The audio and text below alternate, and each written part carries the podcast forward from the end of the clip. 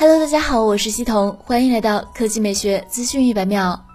根据苹果爆料者 John Prosser 的说法，苹果即将发布的 MacBook Air 将提供多种配色，类似于新发布的24英寸 iMac 中的颜色。他透露，一位消息人士准确地向他提供了有关第一款彩色的苹果 M1 iMac 的信息。他最近还拿到了一台蓝色的 MacBook 原型。他认为这是即将推出的由 M2 芯片提供支持的 MacBook Air。如果消息属实，那么彩色款的 MacBook 将预示着苹果 Mac 回归 iBook G3 时代。苹果分析师郭明基曾预测到，入门级的便携式 Mac 新品将配备 Mini LED 显示屏。此外，马克古德曼也曾表示，苹果正在研发一款更轻薄的 MacBook Air，该机可能在2021年下半年推出。